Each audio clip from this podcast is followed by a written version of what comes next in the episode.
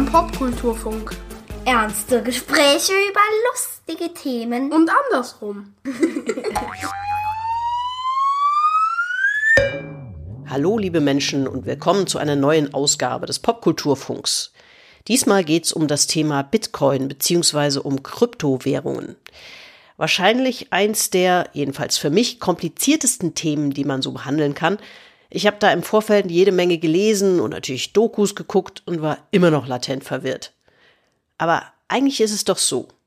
Die spannendsten Themen sind gerade die, die man nicht hundertprozentig durchdringt. Man muss ja eigentlich auch nicht jedes Thema bis aufs letzte Krümelchen verstanden haben und auch nicht perfekt erklären und runterbrechen, um zu realisieren, dass irgendwas spannend und vor allen Dingen relevant ist. Und das gilt auch für diese Kryptowährungen. Zumal man, wie wir gleich hören werden, über manche Punkte ziemlich unterschiedlicher Meinung sein kann. So eindeutig ist vieles halt nicht. Wir bemühen uns im gleich folgenden Talk natürlich trotzdem darum, Dinge verständlich zu erklären ein paar Basics schiebe ich einfach hier schon mal vor. Dazu leihe ich mir mal ganz frech die ersten Sätze aus dem sehr langen Wikipedia-Artikel zum Bitcoin. Bitcoin ist die erste und weltweit stärkste Kryptowährung auf Grundlage eines dezentral organisierten Buchungssystems. Zahlungen werden kryptografisch legitimiert mittels einer digitalen Signatur und über ein Rechnernetz gleichberechtigter Computer peer-to-peer -peer abgewickelt. Wem Bitcoin in welcher Menge gehören, wird in einer persönlichen digitalen Brieftasche gespeichert, der Wallet. Danke Wikipedia. Damit ist der Groschen in Sachen Bitcoin doch eigentlich schon gefallen. Sorry, den Gag wollte ich eben noch unterbringen.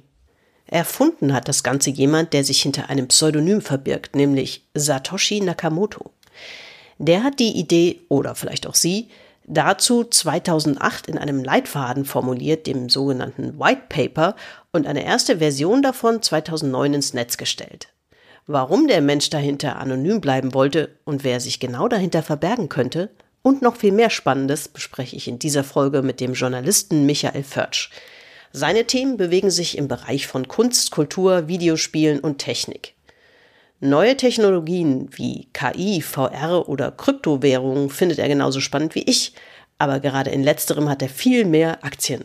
Noch so ein Knallergag als ich. Und außerdem wollte ich noch sagen, ich bin ein wenig verschnupft, was man möglicherweise hört. Aber jetzt geht's los. Wird ja auch Zeit. Was labert die denn so lange? Diesmal am Anfang, gute Güte, wir haben es ja gecheckt, wie lange soll das jetzt noch so weitergehen? Das ist so wahnsinnig. Schauen wir einfach, wie weit wir kommen. Genau, wir schauen einfach mal. Ähm, ich habe eine Menge Dokus mir angeschaut, so im Vorfeld, weil ich gedacht habe, ich muss das ja zumindest so halbwegs verstehen.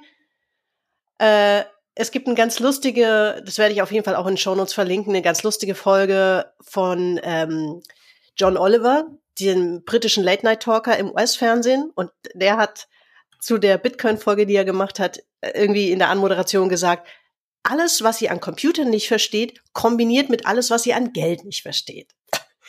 Also, das fand ich sehr witzig, weil weil es tatsächlich ähm, vielleicht ein bisschen so ist. Also Computer würde ich sagen, bin ich relativ sattelfest. Ähm, aber ich bin schon auch jemand, der tendenziell immer denkt so, oh, Steuererklärung. Ich bin froh, dass das jemand für mich macht. Und wenn da Rückfragen kommen, denke ich auch immer schon so, hä, was, wie, was kann ich nicht? Ach, sie werden, sie machen das schon. Ja, da bin ich auch immer froh, wenn ich mich damit irgendwie nicht so intensiv auseinandersetzen muss. Ähm, nach langen, nach langen Gefasel von mir, was ich alles nicht verstehe, ähm, springe ich mal mit der ersten Frage rein. Und zwar, ähm, bei mir ist so ein bisschen hängen geblieben bei diesem ganzen Bitcoin, Kryptowährungsding, dass es eigentlich die Idee ist, dass es nicht so sehr, dass es nicht manipulierbar ist. Das ist super sicher.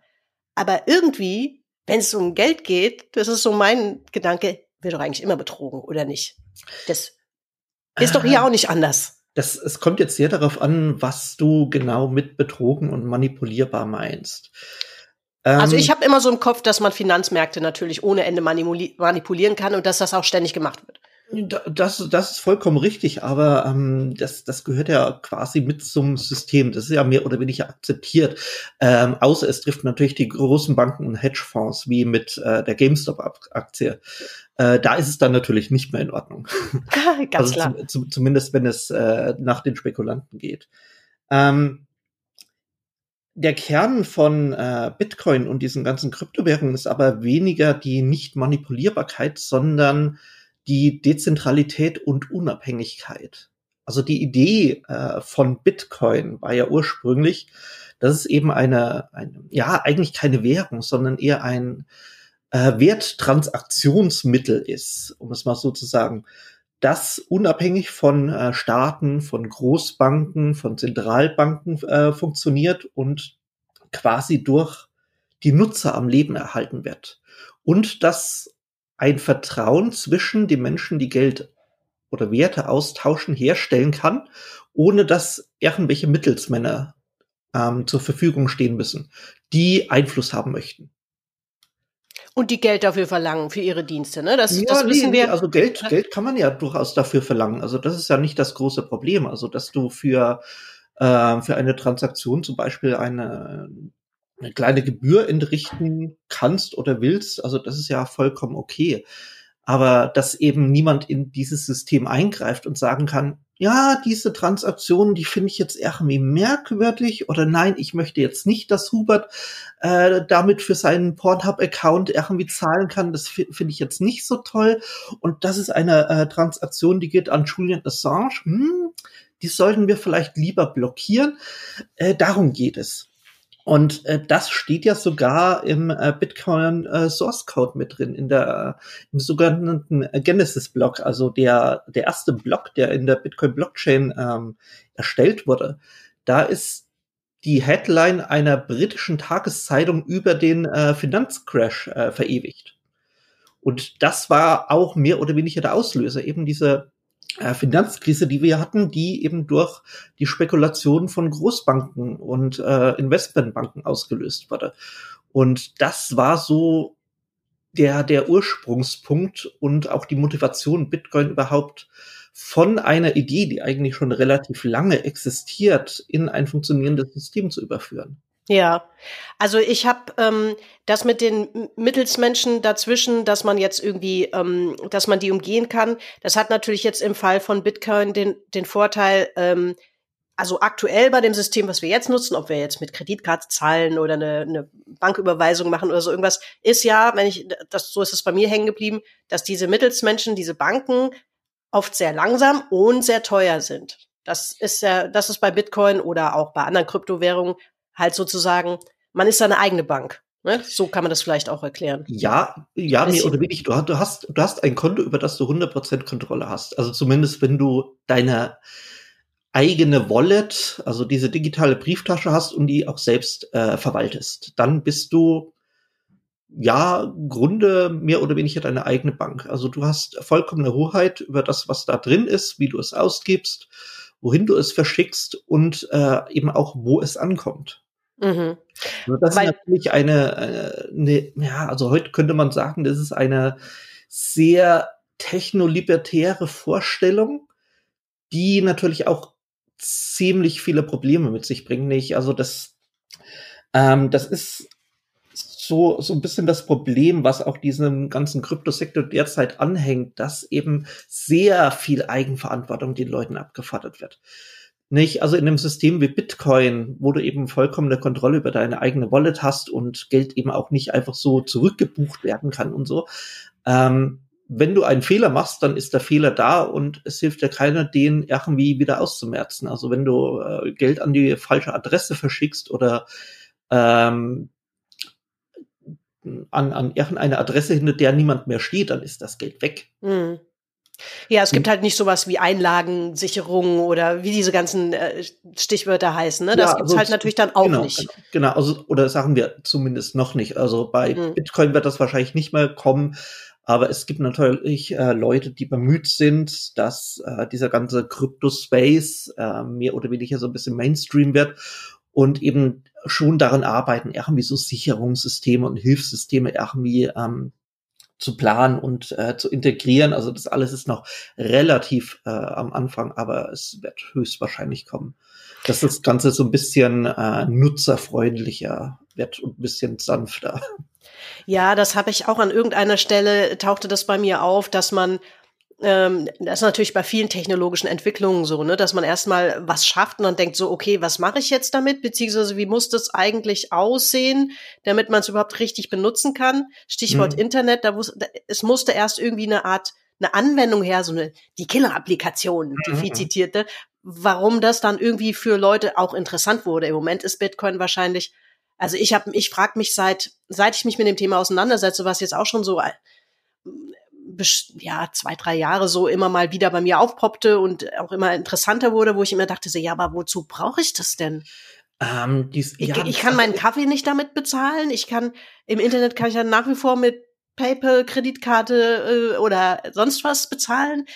Wozu naja, die, die, die Idee ähm, oder hm, also eigentlich nicht die Idee, aber die, äh, die Motivation für, für den Start von Bitcoin war ja, dass es erstmal da ist. Hm. Also es, ähm, das, das Ganze war eben sehr, sehr aus, aus vielen Befürchtungen geboren. Eben, dass die Zentralbanken und die großen Banken zu viel Einfluss haben. Dass äh, ähm, Staaten überwachen, in den Geldtransfer eingreifen. Also das ist ja alles aus dieser, ähm, dieser sogenannten Cypherpunk, also nicht Cyberpunk, sondern Cypherpunk-Bewegung äh, mehr oder weniger gekommen also äh, Leuten in den 70ern, 80ern, ähm, die eben die ersten Heimcomputer hatten und eben mitbekommen haben, ähm, wie, wie stark die Geheimdienste irgendwie die Welt äh, manipuliert haben. Ähm, es gab auch die sogenannten Crypto Wars, damals in den äh, 80er, 90ern, äh, wo unter anderem die CIA eben vorhatte, den sogenannten Clipper-Chip zu entwickeln, also ein Chip, der auf, auf jedes Mainboard und jeden Computer käme und äh, quasi so eine Backdoor öffnen könnte, um eben zu schauen, was die Leute also auf ihren Rechnern machen.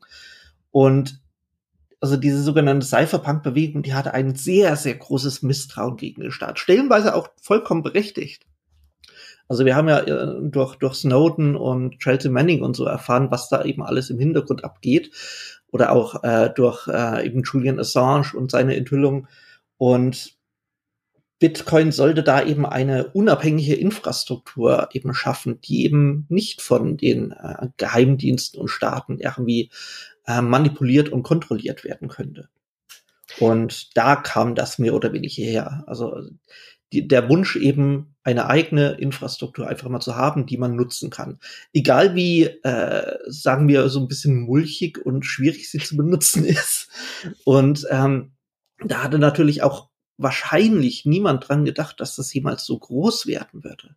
Also hm. Also kann ich mir vorstellen, also es ist also er ist so ein bisschen der, der Klassiker, ne? Also die Revolution ja, frisst genau. ja bekanntlich immer ihre Kinder. Ja, also wenn, wenn man sich mal so die, äh, also das, es gibt ja immer noch das alte Bitcoin-Forum in äh, das äh, 2008, 2009, ich weiß nicht genau, irgendwie so gestartet ist. Ähm, da kann man noch so ein bisschen reinlesen und ähm, äh, da, da findet man eben auch noch äh, Posts von Leuten so aus der Anfangszeit. Ja, also ich, äh, wenn das 10 oder 20.000 Leute irgendwie nutzen, dann ist das groß. Hieß es da noch. Oder mhm. es, es gab auch Leute, die meinten, ja, in zwei, drei Jahren ist Bitcoin weg, das, es wird keine Sau nutzen. Ja, ich war ohnehin überrascht. Ich habe eine Doku gesehen, die ähm, möchte ich hier auch ausdrücklich empfohlen, äh, empfehlen. Ähm, es gibt ja eine Menge dazu natürlich. Die hieß Kryptopia von einem deutschen ah, Regisseur ja. namens Thomas Hofmann. Ähm, die ist aber komplett äh, in Englisch. Der lebt, glaube ich, in, ja, ich weiß gar nicht, Australien oder so. Findet ihr auf Netflix. Ähm, und die, finde ich, hat ähm, nicht nur ganz gut erklärt, sie hat auch gezeigt, was ich total faszinierend fand, wie viel Beef auch in dieser Community drin ist. Weil du hast das ja schon angedeutet, dass es natürlich auch Leute gibt, die also dahinter stecken Leute, die eine gewisse Idee hatten, die auch ein gewisses ähm, Engagement hatten.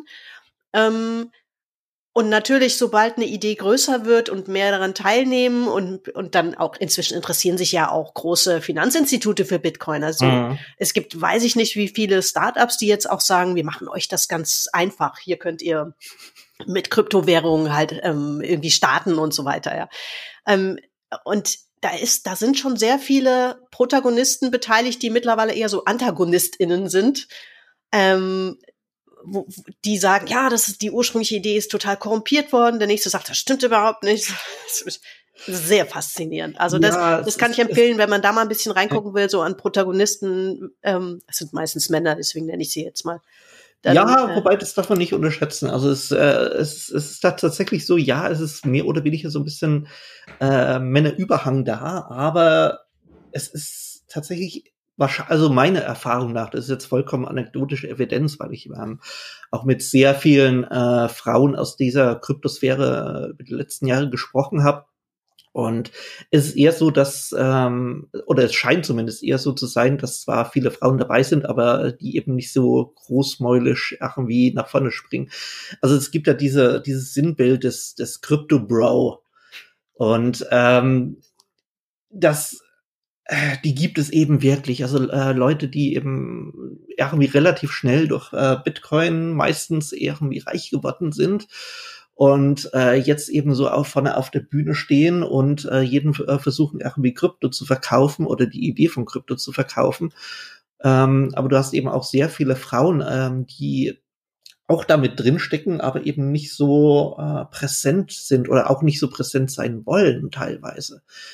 Nicht? Mhm. Ähm, sich, sich in diesen Crypto-Space irgendwie umzutun, du machst dir eben relativ schnell irgendwie Feinde, scheint es ähm, und kannst eben auch sehr schnell so ein bisschen ins Fadenkreuz äh, geraten. Was ja auch zum Beispiel sehr vielen äh, weiblichen äh, Künstlerinnen da geschehen ist, ähm, als NFTs aufkamen. Ja. Dass in dieser NFT-Szene wahnsinnig viele sehr kluge, sehr kreative Frauen, ähm, die sich dann eben auf Twitter und äh, Instagram und so eben auch mit ihren NFTs präsentiert haben, sie angepriesen haben und dafür wahnsinnig viel Hate bekamen.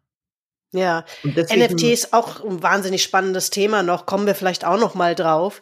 Ähm, aber äh, du hast natürlich recht, ich habe auch ein bisschen übertrieben. Also es kommen auch in Kryptopia, da kommen auch Frauen zu Wort. Ich hatte nur irgendwie so das Gefühl, dass so die, äh, die, die ähm, Protagonisten, die da so maßgeblich auch so ein bisschen, es gibt so einen Typ, der, der so ein bisschen als, ähm, wie nannte der sich, Bitcoin Jesus unterwegs ist. Ja, dann er nennt Ja, sich ja. wohl so oder viele nennen ihn so und so. Da hat man schon das Gefühl, oh wow, da sind aber auch ein paar echte, ähm, weiß ich nicht. es gibt wahnsinnig viele Typen Leute, die dabei. da einen Sockenschuss haben. Ja, ja. ähm, es, es, es ist ja wirklich so. Es ist, es gibt ja das, es gibt ja sogar, ähm, ja, Religion ist vielleicht das falsche Wort, aber Leute, die Bitcoin wirklich so als ähm, ähm, als, als ein religiöses Werkzeug irgendwie ansehen. Also es gibt ja so, so eine wahnsinnig vollkommen bizarre Community aus christlichen Bitcoin-Anwendern, die da eben auch so ein Werkzeug von Gott oder äh, darin sehen oder ein Werkzeug, um, um den christlichen Glauben in der Welt zu verteilen, weil Bitcoin ja jeden gleich behandelt und äh, da auch sehr viel ähm, religiösen Pathos irgendwie hinein, hinein, hineininterpretieren und das ist ähm, ja, äh, ja. Ja, das, ja, also die, den bin ich jetzt noch nicht untergekommen, aber das glaube ich, glaube ich sofort, dass das, ähm, ja, also ich meine, was ich, um noch mal auf einen auf einen Punkt zu kommen, den wir hier, glaube ich, auch schon kurz mal angerissen haben, ähm, das soll ja unabhängig von Banken sein und von großen Finanzsystemen oder Mhm. Märkten oder vor allen Dingen von Inflation. Das habe ich auch tatsächlich lange nicht verstanden, wieso kann, wie sowas dann unabhängig sein kann. Aber ähm, was ich total faszinierend finde, ist, dass die Menge von Bitcoin, wir reden ja jetzt erstmal von Bitcoin von der ältesten Kryptowährung, es gibt ja mehrere, muss man noch mal vielleicht Ja, korrekterweise paar. also inzwischen ist das ein recht großer Markt, aber Bitcoin, die Menge insgesamt ist begrenzt. Sind 21 Millionen Richtig. Bitcoin, die es quasi gibt. Das Ja, ist auch schon total was geben wird. Die sind Hm. noch nicht geschürft. So genau, muss man dazu sagen. Muss man ja erst schürfen. So, ähm, was ich total äh, spannend finde, weil ähm, also das ist, da versteht man natürlich, deswegen ist es nicht manipulierbar, weil Geld kann ich natürlich immer weiter drucken. Ja, und Mhm. dadurch verliert es an Wert. Das check sogar ich. Ja, ähm, und wenn, wenn du nur eine begrenzte Menge hast, dann steigt ja nur im Prinzip der einzelne Bitcoin im Wert. Äh, wenn, wenn irgendwie, ja, aber die Gesamtmenge kann sich nicht ändern. Richtig. Aber wenn, wenn dann die 21 Millionen alle da sind, Ja. und dann? Und äh, gibt es dann genug Bitcoin für alle? Das ist jetzt eine sackblöde Frage vielleicht, aber das ist so, Äh, was ich mich gefragt habe. Ja, also grunds grundsätzlich schon. Also äh, du kannst ja einen Bitcoin äh, quasi unendlich oft zerteilen. Also ein Bitcoin ist ja keine also wenn du ein Bitcoin hast, ähm, er wird zwar immer so durch diese Münze symbolisiert, ja. aber es ist ja keine Münze, sondern ähm, Bitcoin ist erstmal eine, eine Einheit wie ein Meter. Und diesen, und auch ein Meter kannst du wahnsinnig oft, quasi unendlich oft zerteilen in Einzelmengen. Also du kannst 0,5 Meter haben, du kannst 0,0000005 Meter haben. Und so ist es auch bei Bitcoin. Und die kleinere Menge, also quasi so der, der Pfennig oder der Cent zu Bitcoin nennt sich Satoshi. Und du kannst eben äh, auch 5 Millionen Satoshis oder ein Satoshi haben. Ähm, aber das Problem äh, ist natürlich trotzdem da, so die, mit dieser begrenzten äh, Ressource an, an Bitcoin, die es quasi gibt. Ähm, irgendwann sind sie alle geschürft, ja. Äh, man könnte sogar, es gibt immer wieder Prognosen, wann das wahrscheinlich eintreten wird. Ähm, ich glaube, das letzte Mal war die Prognose so in zehn Jahren, 15, ich weiß es jetzt nicht genau, müsste man wirklich nachschauen. Ähm, und dann sind eben alle Bitcoin da und ab da wird die verfügbare Menge ja trotzdem abnehmen, denn es äh, kommen ja immer wieder Konten dazu oder Wallets dazu, auf die irgendjemand der Zugriff äh, verloren geht. Ähm, und alleine eine Million, also zwischen 950.000 und eine Million Bitcoin gehören alleine, alleine Satoshi Nakamoto. Und man weiß ja nicht sicher, ob der überhaupt noch existiert. Ähm, also es gibt ja Vermutungen, dass er längst tot sein könnte oder dass er sich irgendwohin abgesetzt hat. Man weiß es nicht. Und alleine dadurch ist ja die Menge an äh, Bitcoin, die auf dem Markt sind und gehandelt werden können und ausgetauscht werden können, schon deutlich kleiner. Und über die Jahrzehnte wird es wahrscheinlich immer weniger werden und äh, dadurch wird, werden äh, immer kleinere Mengen an, an Bitcoin äh, Teilbruchstücken äh, immer mehr wert sein. Höchstwahrscheinlich. Ja. Also zumindest, wenn man nach dem äh, klassischen Angebot- und Nachfragesystem geht. Ähm, dass Bitcoin und andere Kryptowährungen wirklich so inflationssicher sind, ähm, da gibt es ja mittlerweile auch erhebliche Zweifel.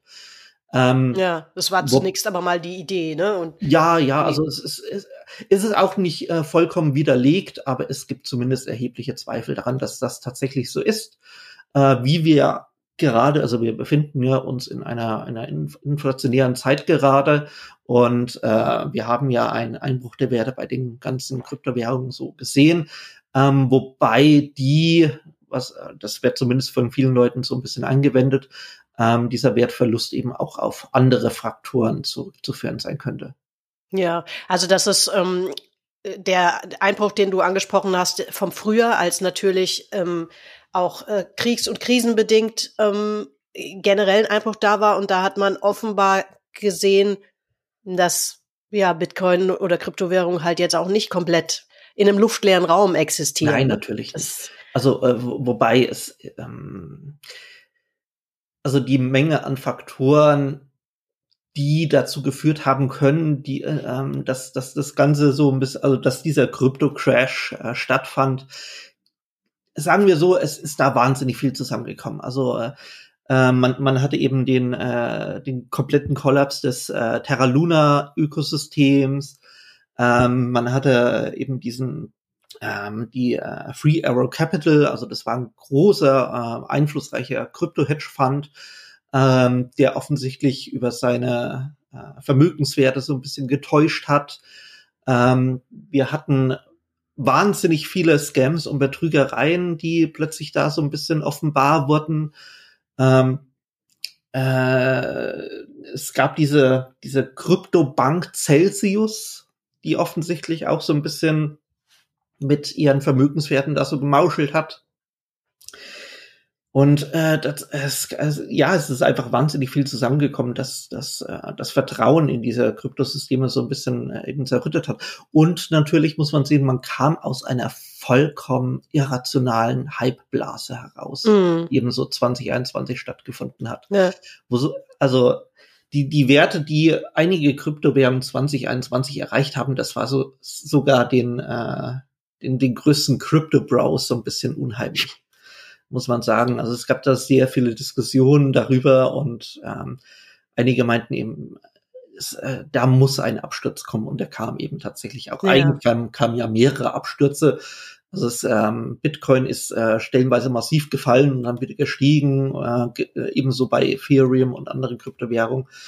Und äh, ja, dann kam eben 2022 so der das Platzen der Blase, wobei man jetzt ähm, äh, derzeit wieder sieht, dass es ähm, einige sagen, ähm, eine Bodenbildung gab und es jetzt tatsächlich wieder so ein bisschen äh, steiler nach oben geht ähm, und eigentlich auch relativ äh, äh, stabil zumindest bisher.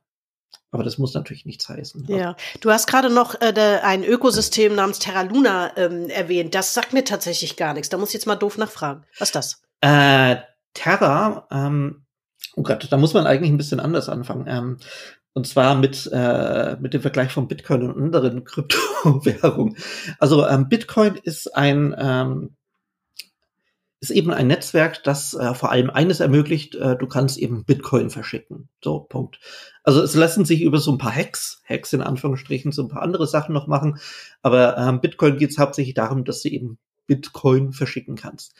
Ähm, mittlerweile gibt es eben sehr viele Alternativen in Anführungsstrichen und Weiterentwicklungen. Ähm, ähm, die erste große wirklich ähm, und erste neue äh, war äh, eben Ethereum und das ermöglichte eben, ähm, dass sich in die Blockchain aus, auf der eben so diese ganzen Kryptowährungen äh, Klammer auf, nein, es sind nicht mehr nur Blockchains, Klammer zu, ähm, eben auch noch andere Dinge machen lassen. Also, dass sich sogenannte Smart Contracts reinschreiben lassen. Smart Contracts ist eine wahnsinnig alte Idee, ähm, sind grundsätzlich sehr kleine Protokolle, also Mini-Programme quasi, die du einfach in die Blockchain reinschreibst. Ähm, zum Beispiel, wenn Zeitpunkt X, dann überweise Y an XYZ zum Beispiel.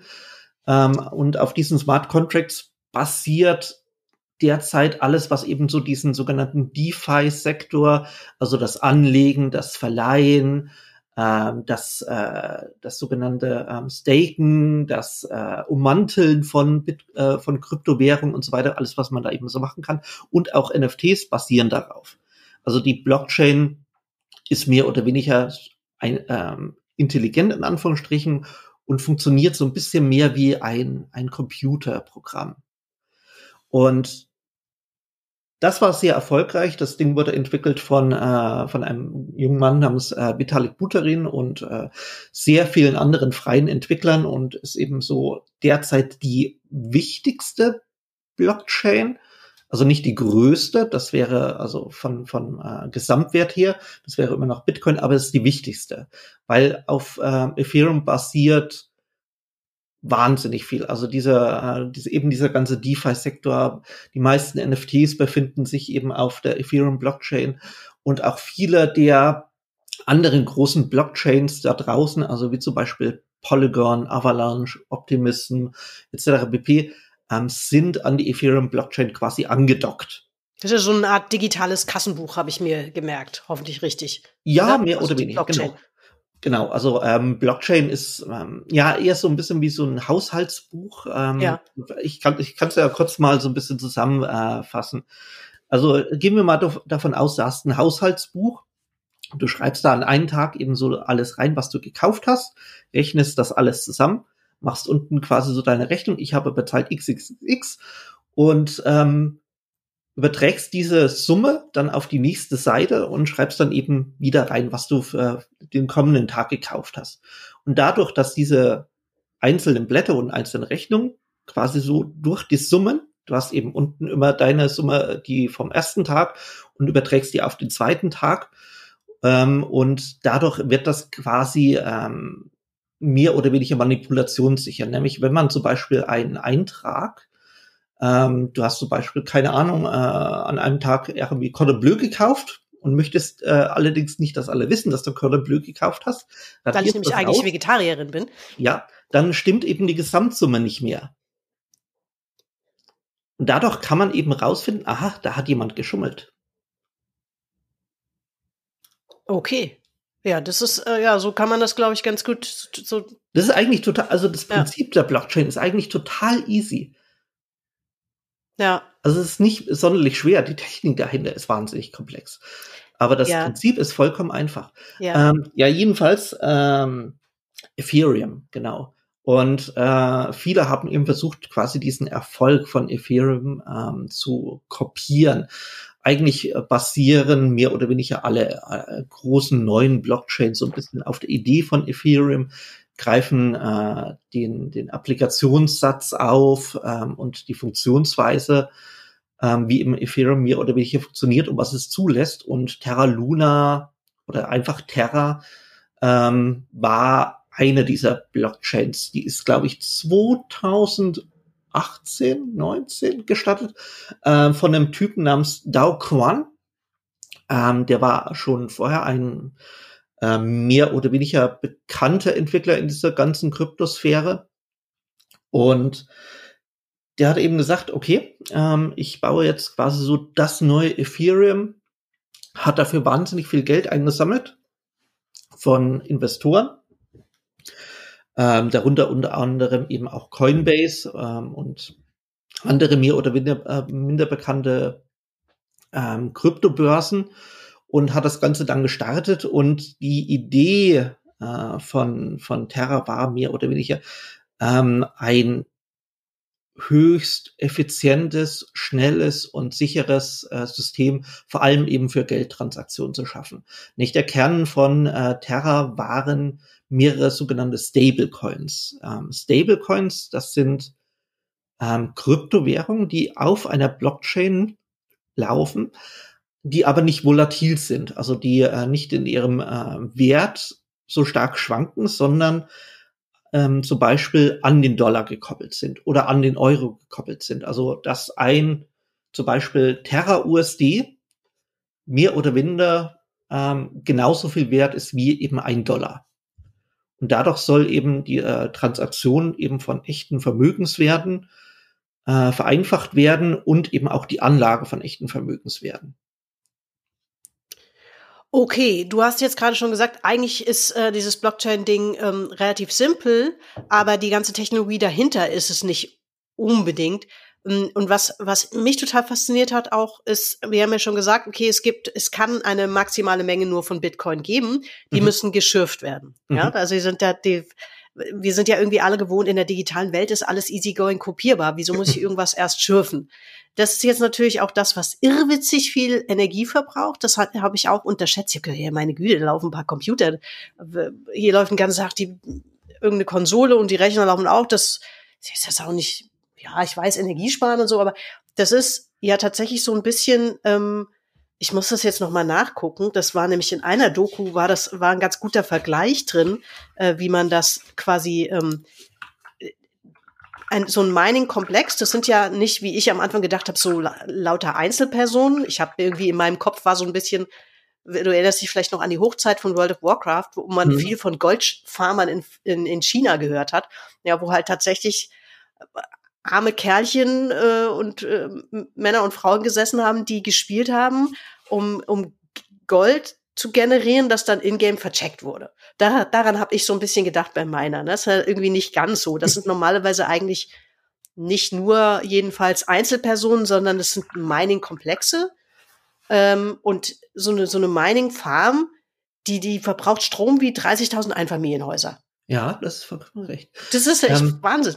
Also ähm, die die also man muss dazu sagen, ähm, die der Energieverbrauch von Bitcoin und anderen äh, Kryptowährungen das ist immer eine Schätzung.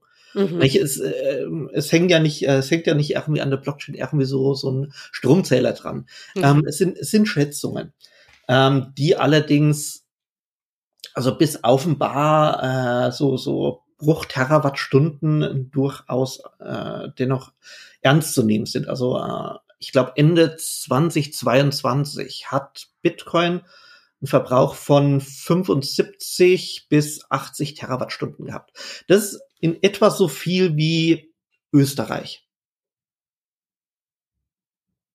Also nicht wenig. Nö, absolut sagen. nicht wenig. Ja. Und das ist eben auch ein großes Problem. Ähm, und das Ganze kommt eben daher, dass äh, Bitcoin auf dem Konzept äh, des sogenannten Proof of Work basiert.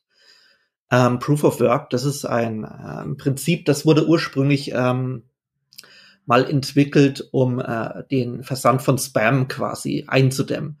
Und zwar war die Idee, ähm, dass dein Rechner, bevor du eine E-Mail senden kannst, eine Art Beweis erbringen muss, dass eben das Versenden dieser E-Mail wichtig ist.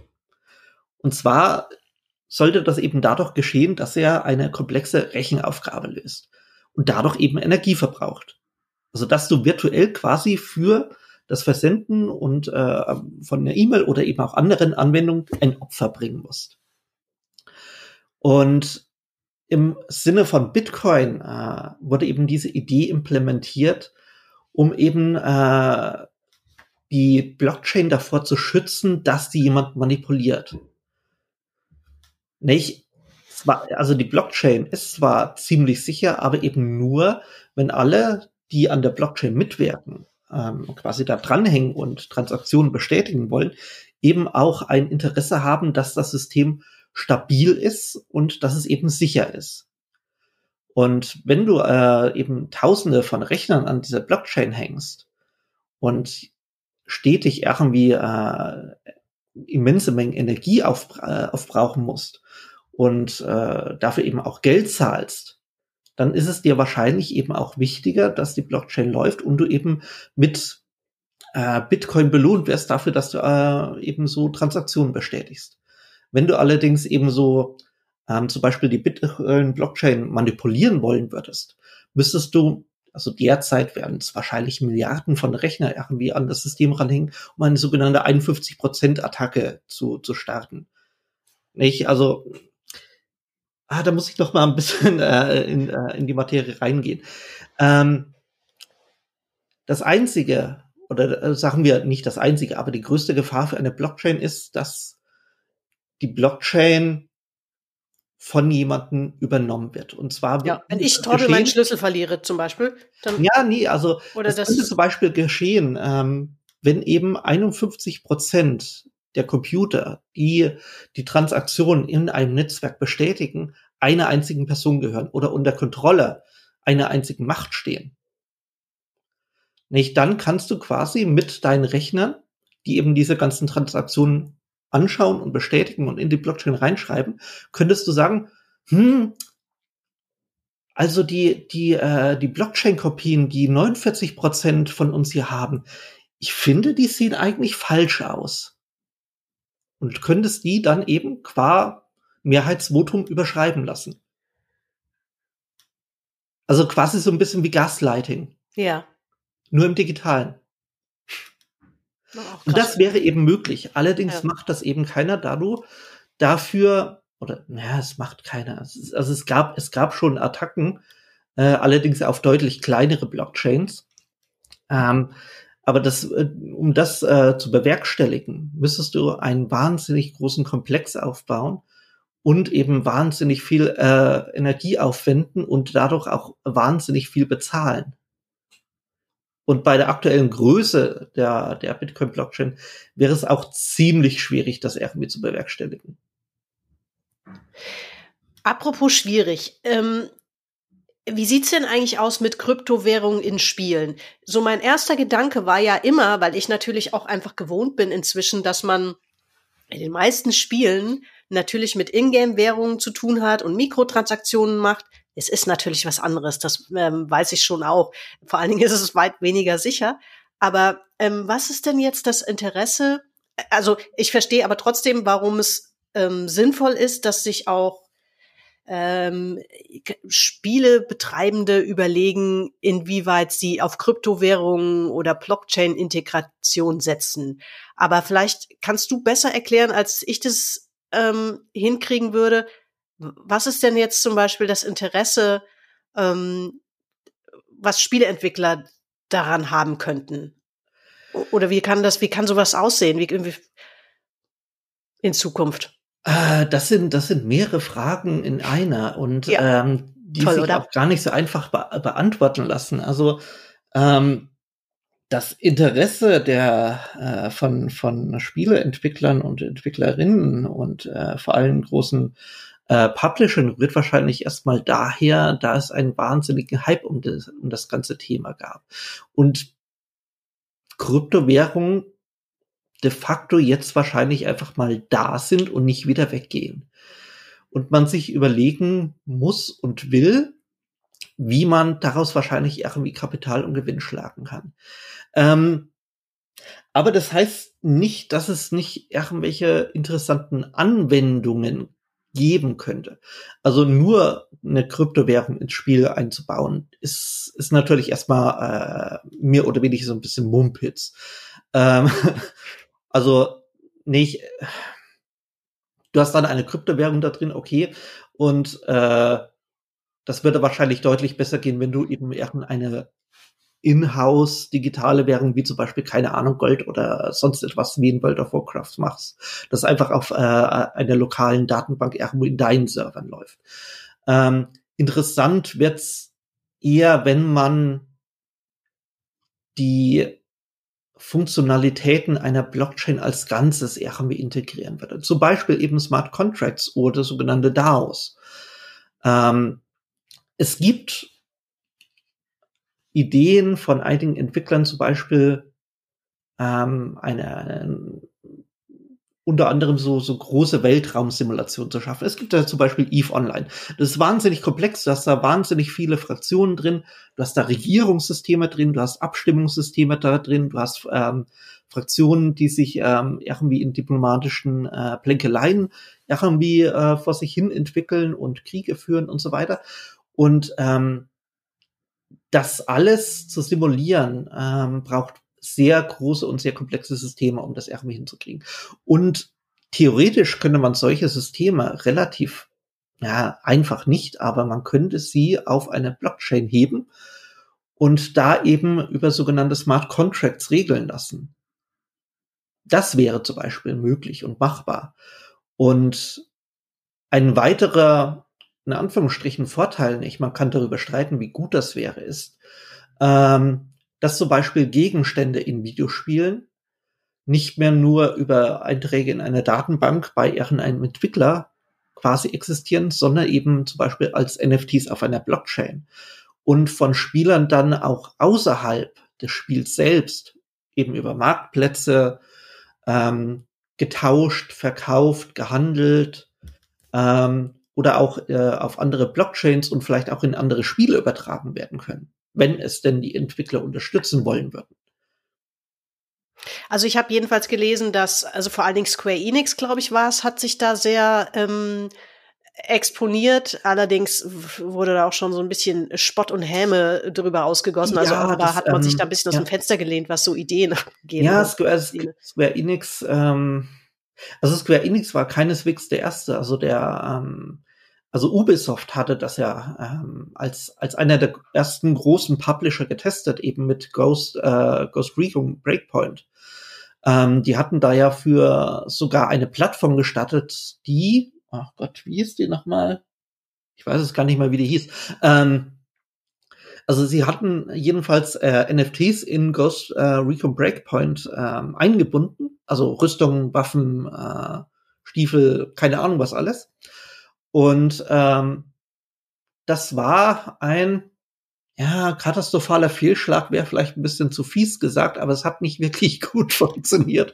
Also die Spieler haben es nicht angenommen. Also die hatten das äh, alles irgendwie auf die ähm, Tesos Blockchain gebaut ähm, und äh, man also äh, der große Vorteil bei, bei solchen Blockchains ist ja, man kann transparent nachverfolgen, wie, wie stark der Quatsch gehandelt wird, ähm, zwischen welchen Konten der irgendwie hin und her geschoben wird und ähm, man sah, dass die Leute das nicht wirklich interessant fanden. Und äh, ich glaube, dass also mittlerweile ist, äh, ist, ist das auch nicht mehr aktiv und wird, glaube ich, auch nicht mehr genutzt. Ähm, das Interesse allerdings ähm, an der Blockchain-Integration bei Videospielentwicklern ist immer noch da. Also es, es gab ähm, vor kurzem eine Meldung oder so ein Artikel bei äh, PC Gamer, der quasi so sagte, ja, Glückwunsch Internet, ihr habt NFTs ähm, äh, aus den Videospielen ähm, rausgebullied, quasi. ähm, ich ich habe so ein bisschen äh, also so wirklich so einen kleinen Einblick in einige äh, Blockchain-Firmen und einige Videospielentwickler. Und ich kann sagen, das stimmt so nicht. Also man ist derzeit wahnsinnig vorsichtig, was das Thema angeht, da es eben immer noch so ein bisschen äh, einen eher negativen Ruch hat und das wahrscheinlich auch zu Recht nicht. Was bisher so an Integration von NFTs in Spielen stattfand, das war nicht sonderlich kreativ und eigentlich auch, ähm, ja, es war langweilig und eigentlich bloß zum Nachteil der Spieler mehrheitlich. Und als, ähm, ja, sagen wir so mal, die, die Gamerschaft, ähm, sie hat eben Erfahrung damit so ein bisschen äh, ausgenutzt und ausgebeutet zu werden. Was Ja. so DLCs, ähm, was so. Microtransactions angeht, Ja. Lootboxen. Ähm, und sagen wir so, ähm, vor allem eben NFTs. Es gab und gibt wahnsinnig viele Scams und Betrügereien und irgendwie so NFT-Projekte, die vollkommener Mumpitz sind und einfach darauf ausgelegt sind, den Leuten irgendwie Geld, das äh, schnell das Geld aus der Tasche zu ziehen und dann äh, damit zu verschwinden. Und da ist man, glaube ich, eben wirklich sehr vorsichtig und, und sollte auch sehr vorsichtig sein. Ja, also ich Und- meine, ich will ja auch gar nicht zu sehr darüber lästern, weil eigentlich finde ich, es liegt ja schon nahe, dass man sich als Videospielfirma oder Entwicklerstudio mit dem Thema auseinandersetzt, ja, weil es, es einfach schon mal technologisch eine gewisse Nähe dazu gibt. Ähm, Ja, und es kann eben auch durchaus kreativ genutzt werden. Ja. Also es ist ja nicht so, dass das, äh, dass das, ähm, dass die Technologie von Grund her irgendwie ähm, verdorben oder böse wäre. Es kommt halt drauf an, wie man sie nutzt. Und es gibt auch bei einigen Studios, mit denen ich so ein bisschen Kontakt hatte, ähm, durchaus relativ interessante Ideen, wie man das eben nutzen könnte oder wie man wirklich einen Mehrwert für die Spieler schaffen könnte. Und es gibt ja auch durchaus erfolgreiche äh, Blockchain-Videospiele, also oder Blockchain-Spiele. Ähm, zum Beispiel Dark Forest, was eine unheimlich komplexe Sim äh, Weltraum- und äh, äh, Space Conquest Simulation ist, die, die auch schon wahnsinnig lange besteht. Die sieht zwar äh, total oll aus, weil sie eben quasi null Grafik hat, aber ähm, die hat eine sehr große und sehr feste Spielerschaft, die auch durchaus daran mit, äh, mitwirkt und mitentwickelt und ein wahnsinnig spannendes Universum geschaffen hat. Und es gibt auch bei, äh, bei den großen Publishern wird ähm, so ein bisschen hinter verschlossenen Türen natürlich ähm, immer noch ähm, an, an Konzepten und Ideen gefeilt.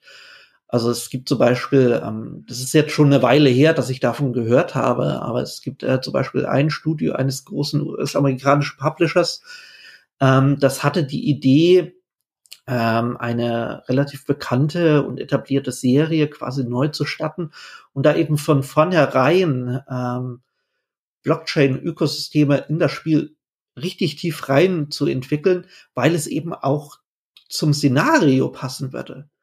Also du würdest da eben für große Konzerne quasi ähm, Aufträge erledigen. Du könntest ähm, auf einem offenen Schwarzmarkt äh, Waffen kaufen, eben als NFTs. Du könntest deine Gewinne und deine Kopfgelder, die du bekommst, ähm, in Konzerne investieren und dafür quasi Zinsen kassieren, was eben im Blockchain-Gegenstück das sogenannte Staking wäre. Und du könntest eben auch Überfälle auf andere äh, Konzerne starten und quasi deren Waffenschrank plündern und so etwas.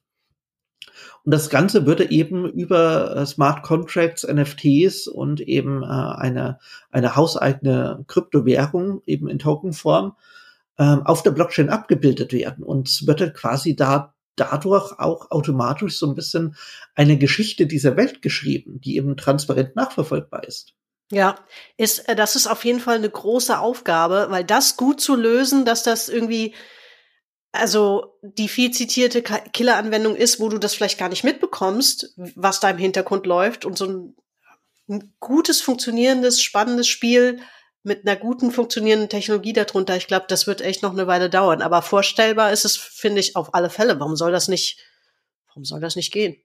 Ja, also das, ähm, die Sache ist eben, dam, ähm, damit das alles irgendwie wirklich funktioniert und auch angenommen wird, darfst du die Blockchain nicht sehen und spüren. Ja, Das ist einfach so. Das, das war ja auch also es ist, ähm, es ist ja äh, so ein bisschen ähm, Vergleich, der immer wieder angeführt wird, aber ähm, beim Internet ist es eben auch so. Das Internet wurde erst richtig geil, als du das Modem nicht mehr quietschen gehört hast.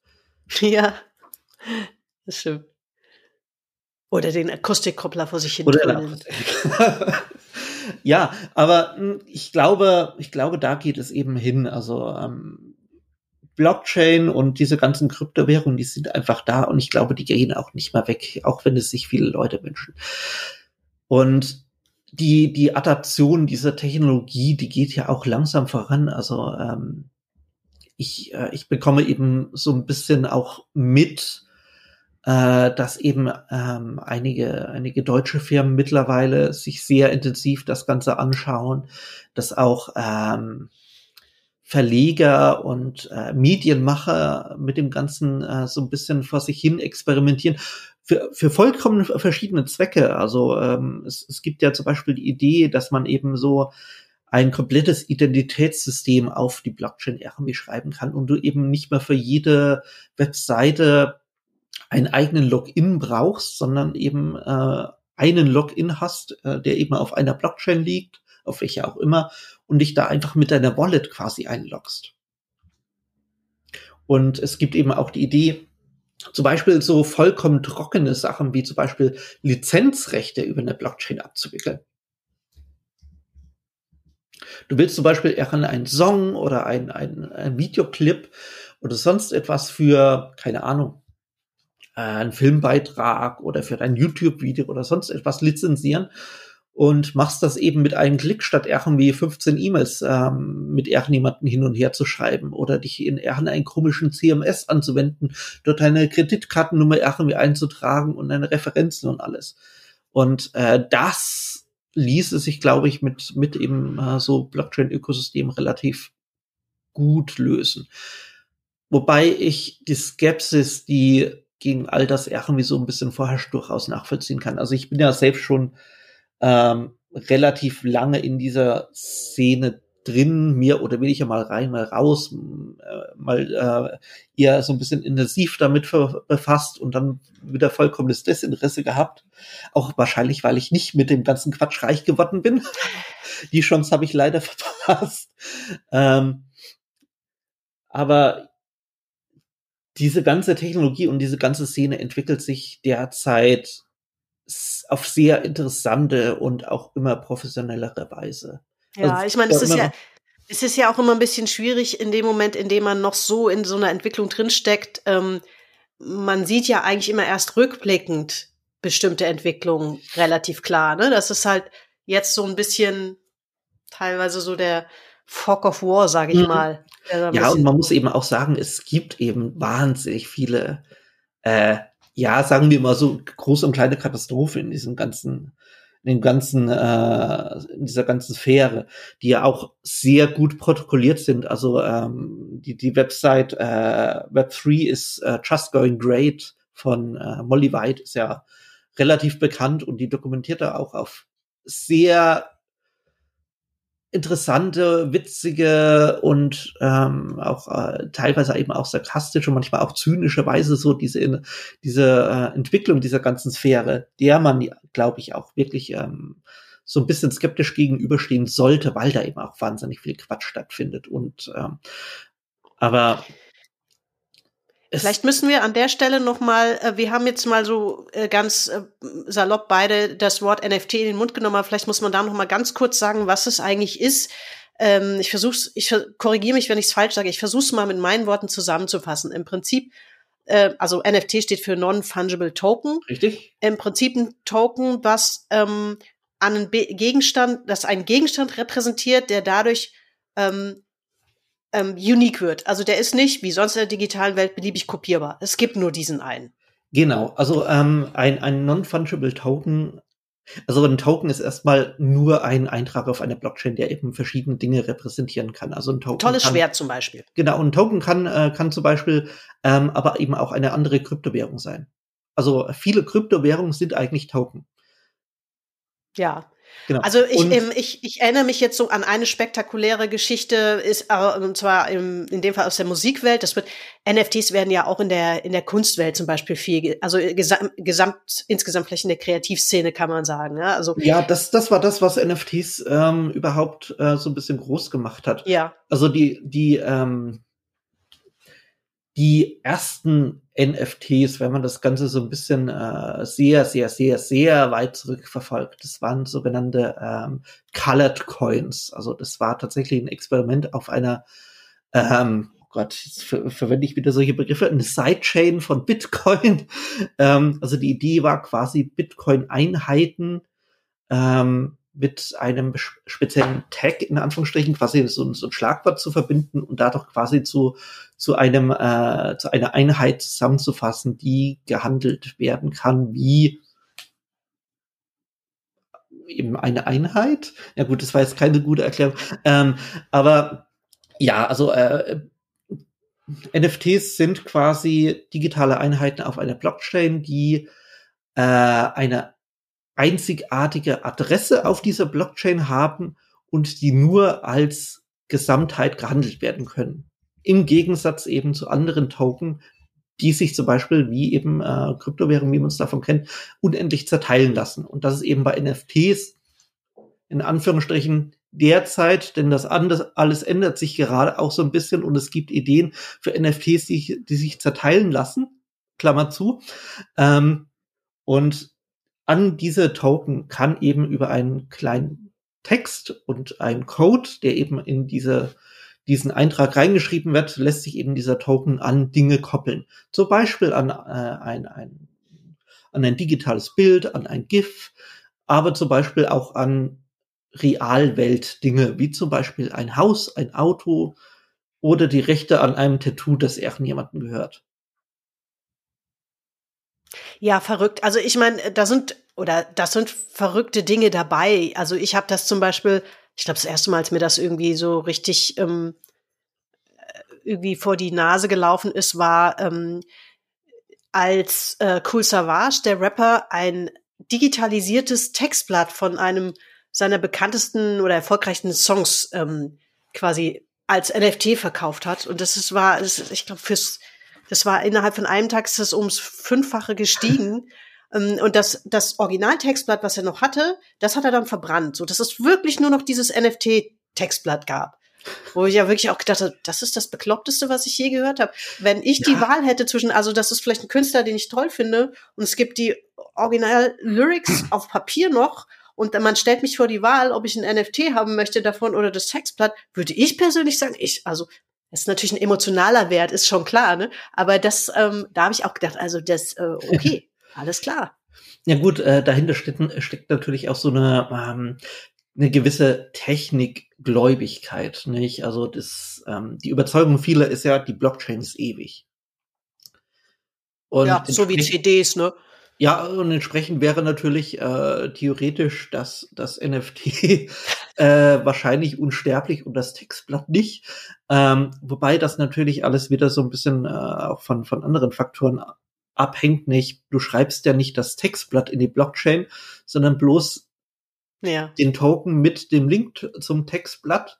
Genau, zu Klammer auf. Foto davon. Es gibt Blockchains, bei denen das schon wieder anders ist und du komplette Dateien reinschreiben kannst, Klammer zu. Ähm, aber das Textblatt, das liegt wahrscheinlich ähm, auf, also bei anfänglich war es vor allem irgendwelche Server bei AWS. Ähm, aber mittlerweile wird es ja ins IPFS meistens geschrieben, also das Interplanetary File System, was wieder ein komplett eigenes Thema für sich wäre.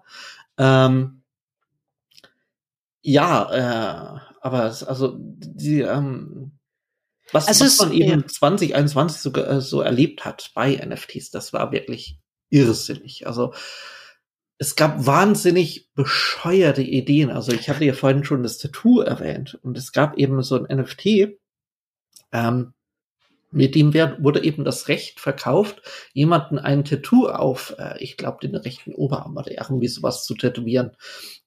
Und du hättest dann quasi das komplette Recht an diesem Tattoo. Ähm, mit welchen Folgen auch immer. Ich habe immer noch keine Ahnung, das muss ich mal nachgoogeln, was da eigentlich passiert ist. Ähm, und äh, es, also ich glaube, das war nicht im letzten, nee, ich glaube, das war 2022. Da wurde, glaube ich, das, ähm, das erste Haus als NFT verkauft. Ja, also auch da, ich, ähm, vielleicht lästern wir zu viel. Das kann sein, dass, dass wir in 20 Jahren, wenn uns dann der Klimawandel nicht dahin gerafft hat, ähm, dass wir dann äh, ein bisschen darüber lachen, über diese Anfangszeit, weil sich oh, das irgendwie glaub, konsolidiert hat oder das irgendeine, irgendeine super schlaue Idee dazu gibt. Aber im Moment ist es tatsächlich alles noch so ein klein bisschen schräg. Das ist so ein bisschen Wild West. Ja, das ist eben wie in der Anfangszeit des Internet. So ein bisschen. Ja. Das, äh, es ist alles, alles wild. Es sind viel, viele bescheuerte Ideen, die ausprobiert werden, wo einfach mal getestet wird, was geht. Und das finde ich persönlich an dieser ganzen Krypto-Szene eben auch ähm, sehr, sehr faszinierend. Also du hast da wahnsinnig viele sehr clevere Menschen, aber du hast eben auch irre viele, ja, Spinner ist, äh, ist, ist ein bisschen gemein, aber ähm, kreative Menschen, die nicht so sehr darauf achten, äh, was, was jetzt logisch und sinnvoll wäre, die einfach mal Dinge machen und ausprobieren. Und daraus entsteht eine unglaubliche Dynamik, die ich sehr, sehr gerne beobachte. Ja. Das ist ja, das ist ja vielleicht auch das Spannende daran, dass bei all den verrückten Ideen ähm, ja vielleicht irgendwann mal eine hängen bleibt oder sich was rauskristallisiert, wo man denkt so, das ist es. So wie als die E-Mail kam, man dachte, ah, jetzt weiß ich, wozu ich das Internet brauche. E-Mails schreiben, wo wir heute sagen, noch nicht, noch nicht noch eine E-Mail. Tagtäglich. Wir haben ja auch ein paar E-Mails ausgetauscht, so ist ja nicht. Ja, ähm, ja, ich glaube, ich glaube, das haben wir auch schon. Also ähm, wenn man sich eben zum Beispiel sowas wie eben äh, das Ethereum-Ökosystem anschaut, das ist ja quasi ein riesiger Computer, der im Internet so vor sich hin wabert und auf dem auch wahnsinnig viel einfach stattfindet. Also da werden Milliarden äh, an, an äh, Euro tagtäglich irgendwie transferiert und ähm, es finden darauf Spiele statt, es finden darauf Debatten statt. Es werden ähm, erste Social Networks auf dieser Blockchain aufgebaut, ähm, die, die ändern könnten, wie wir vielleicht ähm, in zehn Jahren irgendwie so, so uh, Social Networks nutzen und wie wir uns im Internet präsentieren und ausweisen. Und äh, man, man kann ja natürlich auch über diese ganze Idee des Metaverse so ein bisschen lächeln, weil es eben auch so ein ziemlicher Hype war, den man mittlerweile sehr, sehr skeptisch betrachten kann. Aber ähm, das Metaverse in gewissen Grenzen existiert ja auch schon auf der Blockchain. Du hast da NFTs, du hast da digitale Avatare und Identitäten. Ähm, du hast auch schon digitale Welten, die äh, eben auf diesen Blockchains aufgebaut sind, mit eben den, diesen NFTs, mit digitalen Eigentum, mit äh, digitalen Grundstücken, die Leuten gehören, in Anführungsstrichen. Die Rechtlichkeit äh, und die Verbindlichkeit von digitalen Eigentum ist immer noch zu hinterfragen, muss auch erst in verschiedenen äh, Jurisprudenzen geklärt werden, Klammer zu mal wieder. Ähm, ähm, und natürlich sind viele dieser digitalen Welten derzeit eher, ja, sagen wir so, marginal besucht. Also sowas wie zum Beispiel Decentraland. Aber die technische Infrastruktur für dieses ganze Metaverse-Gelaber, äh, die ist schon da. Man muss bloß darauf irgendwie aufbauen und es irgendwie so hinkriegen, dass der Quatsch auch Spaß macht und genutzt wird. Ja. Und wenn man sich äh, zum Beispiel anschaut, äh, also es war natürlich auch ein wahnsinniger Hype, der mittlerweile auch vorbei ist, aber äh, Second Life zum Beispiel existiert ja immer noch und es gab angeblich, also es, es gab Gerüchte, ähm, äh, die eben so ein bisschen rumschwerten, dass man äh, angeblich beim Second Life äh, Entwickler so ein bisschen überlegt, ob man da eben auch ähm, Blockchain-Ökosysteme und NFTs irgendwie integrieren könnte und damit quasi so, dass ähm, die, die hauseigene Ökonomie, die es ja in Second Life gibt, ähm, irgendwie erweitern könnte und aus Second Life ein bisschen hinausziehen könnte. Und es gibt ja ähm, auch äh, viele viele Projekte, die eben auch daran arbeiten, andere virtuelle Welten direkt auf einer Blockchain aufzubauen. Mhm. Mit vollkommen unterschiedlichen Ansätzen und Ideen. Es, ähm, Also was sich zum Beispiel mal äh, lohnt zu googeln, egal was man davon hält, ähm, äh, ist zum Beispiel Earth 2.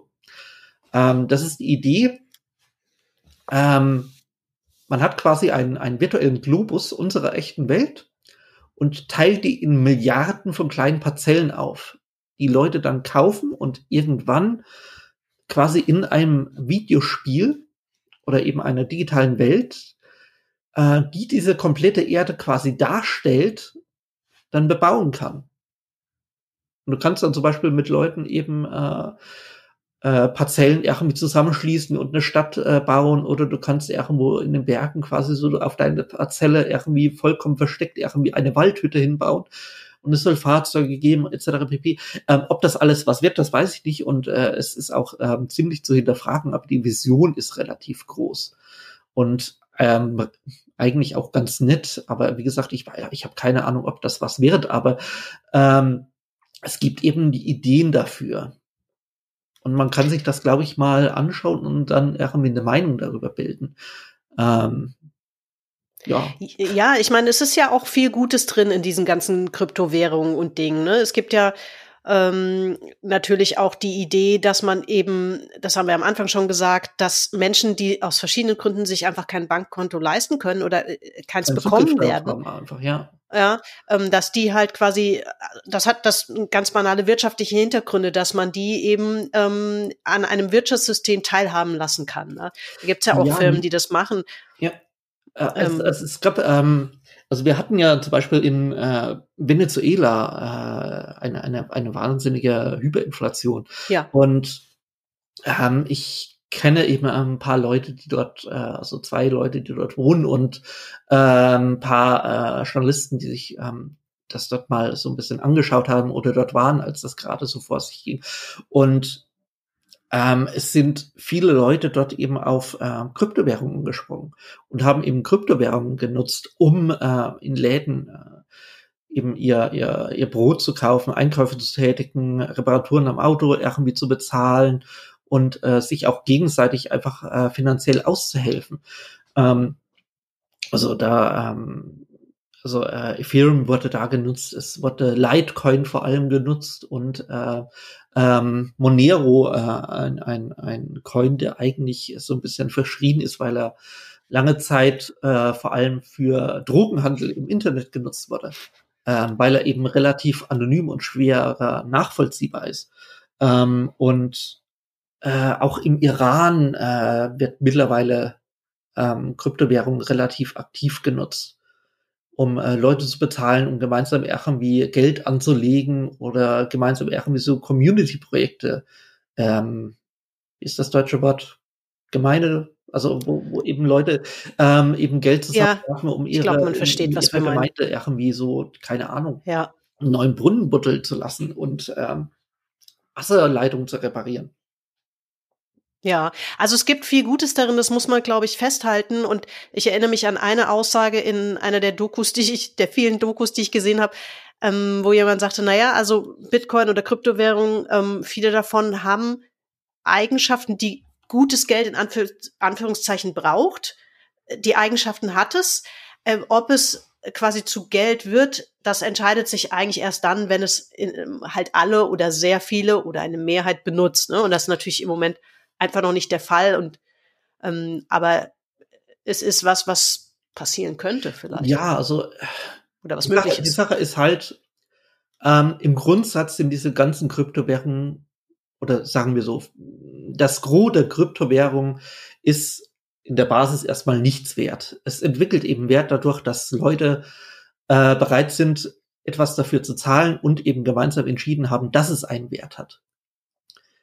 Das ist ja. das, was, was den Kryptowährungen irgendwie so den, den Wert verleiht. Also, ähm, und das, das hat man ja auch gesehen, als, als Bitcoin damals gestartet ist. Am Anfang war das quasi nichts wert. Aber äh, Leute haben dann angefangen, eben so spaßeshalber zunächst ähm, irgendwie so Bitcoin hin und her zu schicken und ähm, äh, ganz in der Anfangszeit ähm, äh, war das ja in diesem Bitcoin-Forum zum Beispiel so, da haben sich Leute für coole Beiträge oder Beiträge, die irgendwas zur, zur Debatte beigetragen haben, äh, mit, mit Bitcoin belohnt, die heute wahrscheinlich äh, Tausende Euro wert sind. Ähm, und dadurch hat sich eben so langsam und äh, zunächst vollkommen schleichend so eine, so eine Ökonomie entwickelt und eben auch ein Wert für, für Bitcoin aufgebaut. Ähm, ähnlich war es ja auch zum Beispiel bei Dogecoin, das ist ja, ist ja als ein vollkommener Witz gestattet, als eine Parodie auf Kryptowährung. Und ähm, da gab es eben damals auch ähm, in, äh, auf Reddit eben so diese, diese Giveaways, wo äh, Leute äh, so ein paar tausend äh, Dogecoin einfach jemanden gespendet haben oder äh, rübergeschickt haben, teilweise auch einfach, weil die Leute gefragt haben, hey, kann ich ein paar Dogecoin haben? Ich würde mir das gerne mal anschauen. Und das hatte ja damals null Wert. Also eigentlich 0,00000 und irgendwie so äh, nicht mal nicht mal ein Bruchteil eines Cents und ähm, mittlerweile ist es eben so, dass Leute, die, äh, die damals Durchfall bekommen haben, einige haben sich davon äh, durchaus was leisten können. Also ähm, das kann man sich auch ähm, eben auf Reddit äh, vor allem aus, aus 2021 und so nochmal anschauen. Ähm, ich erinnere mich da an einen Beitrag, wo eben so ein Student irgendwie so geschrieben hat, ja, äh, ich, ich kann jetzt endlich äh, aufs College fahren und muss, bin nicht mal auf meine Eltern angewiesen äh, weil ich mir mit meinen Dogecoin äh, einen abgerockten, aber immerhin fahrtüchtigen Honda Civic kaufen konnte. Ja, Wahnsinn. Ja, aber ich meine, es ist doch letztlich, wie wir das auch schon bei vielen, in vielen, gerade in MMOs gesehen haben, ja, dass, dass ähm, Währungen, die es eigentlich gar nicht gibt, auf einmal einen realen, also gar nicht gibt im Sinne von, die, die, die hat, es ist einfach nur eine Idee von innerhalb dieses Spieleökosystems zwischen einem Ork und einem Elfen eine Transaktion veranstalten. Da, ja. dahinter stecken zwei Spieler. Ja. Aber in dem Moment, in dem ich ihm Wert beimesse, weil ich irgendwie ja. Drei Wochen lang spielen muss, um eine bestimmte Summe X zusammenzubekommen, bekommt es natürlich einen Wert. Ja. Also das ist ja letztlich nicht anders von der, nicht, also technologisch ist es natürlich anders irgendwo, aber die Idee dahinter ist die gleiche. Ja, ja, es, es kommt eben darauf an, ob du etwas einem Wert zumisst. Also es ja. ist halt wie, wie keine Ahnung, äh, das, das einen Müll ist des anderen Schatz. Ich zum Beispiel möchte gerne, dass wir künftig alle in diesen Credits zahlen wie im Star Wars-Universum. Das hat so was Schönes Haptisches. ja, die fliegen zwar mit mordsmäßiger Technologie durch die Gegend, müssen aber immer noch diese lustigen Chips, diese viereckigen, austauschen oder irgendwo lagern. Das ist doch auch irgendwie schön. Ja, hat auch was. Oder, oder goldgepresstes Latinum wie in Star Trek. Ja, oder sowas, ja.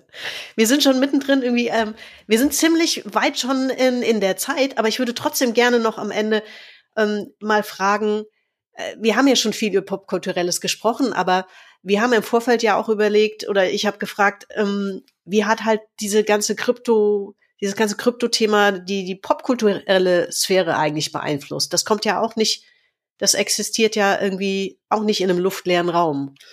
Nee, äh, absolut nicht. Ähm, also, äh, also meine persönliche äh, Betrachtung dieses äh, des Ganzen ist, dass ähm, Kryptowährung als solches, aber ich glaube vor allem Bitcoin eben durchaus äh, einen ziemlichen Im Impact ist immer so das Wort äh, einen ziemlichen Impact auf auf die Popkultur hatten ähm, und äh, da, auch, auch Satoshi Nakamoto eben als der äh, in Anführungsstrichen Erfinder von Bitcoin.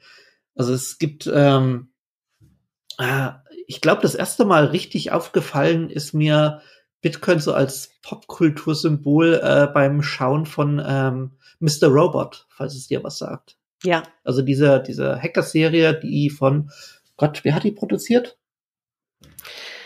War äh, das? War das Netflix? Ich weiß nicht, die ist Nein, jetzt schon tatsächlich. Netflix war es nicht, das war auch. Ähm, ich glaube, das war sogar HBO.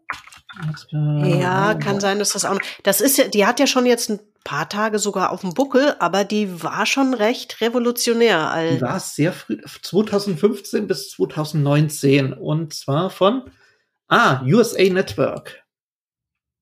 Also genau. klassisches TV-Netzwerk-Broadcaster eigentlich. Und äh, das Interessante ist, ähm, da gab es eben in einer Folge eben eine, eine Szene, in der Bitcoin äh, überwiesen worden und zwar an eine echte Bitcoin-Adresse. Mhm. Und natürlich haben die Leute diese Bitcoin-Adresse gesehen und dann echtes Geld, also echte Bitcoin hinüberwiesen. Ähm, ich, also die, die Adresse gibt's natürlich auch heute noch und ich glaube, heute noch wird äh, hin und wieder mal so ein bisschen was hingesendet. Äh, nicht viel, sondern wirklich so, keine Ahnung, äh, Centbeträge. Aber das letzte Mal, als ich geschaut habe, waren das trotzdem, ich glaube, irgendwie oh, 100 Euro oder 120 Euro, irgend sowas in, in der Richtung. Und ja, aber wem gehören die denn jetzt? Wer steckt denn hinter diesem Konto? Das würde mich ja mal interessieren. Weil ah. ich bin es nicht. Also Leider. ich würde mal, ich würde mal schätzen, dass wahrscheinlich das einer der, der Autoren der Serie, also einer der Drehbuchautoren wahrscheinlich diese, diese Wallet angelegt hat und ähm, die wahrscheinlich auch noch kontrolliert, aber ähm, runtergekommen ist von der Wallet, glaube ich, nie etwas. Also zumindest habe ich da nichts gesehen. Interessant. Und äh, eine andere Serie war, ähm, das, das war von Netflix The OA. Original Angel, die von ja. äh, äh, dieser, ähm, ich möchte jetzt nichts abwertend sagen, ESO Schauspielerin, die so ein bisschen schräg drauf ist. Mit den langen blonden Haaren. Ja, äh, jedenfalls, ähm, ich weiß, wen du meinst, aber mir fällt der Name gerade auch nicht an. Notfalls reiche ich es in der, im Schlusskommentar oder sonst wo nach. Ja, jedenfalls, also äh, übrigens großartige Serie, unbedingt angucken. Ich bin total sauer, dass da keine, keine neue Staffel kommt. Ähm, und da gab es eben auch eine Szene, in der äh, jemand mit Ethereum gezahlt hat, um ein, ich glaube, Privatdetektiv zu bezahlen, um äh, nach der verlorenen Tochter zu suchen. Und zwar mit, auch mit einer richtigen äh, ähm, Software-Wallet, die zu dieser Zeit eben auch schon existiert hat. Es wurde da auch äh, relativ viel, glaube ich, in irgendwelchen Subreddits mal so ein bisschen rumgereicht, ähm, weil Ethereum zu diesem Zeitpunkt auch noch so ein bisschen ähm, underground und noch, noch nicht so wirklich äh, viel Adaption hatte. Und natürlich äh, Big Bang Theory. Da gab es ja diese, diese eine Bitcoin-Folge. ähm, da gab es auch so, ähm, äh, als sie Die muss ich mir eigentlich noch mal angucken.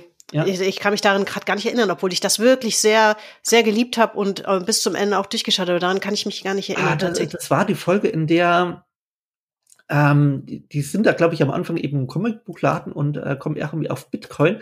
Und äh, Leonard erinnert sich, dass er vor ewigen Zeiten äh, eben mal so ein paar Bitcoin gemeint hat.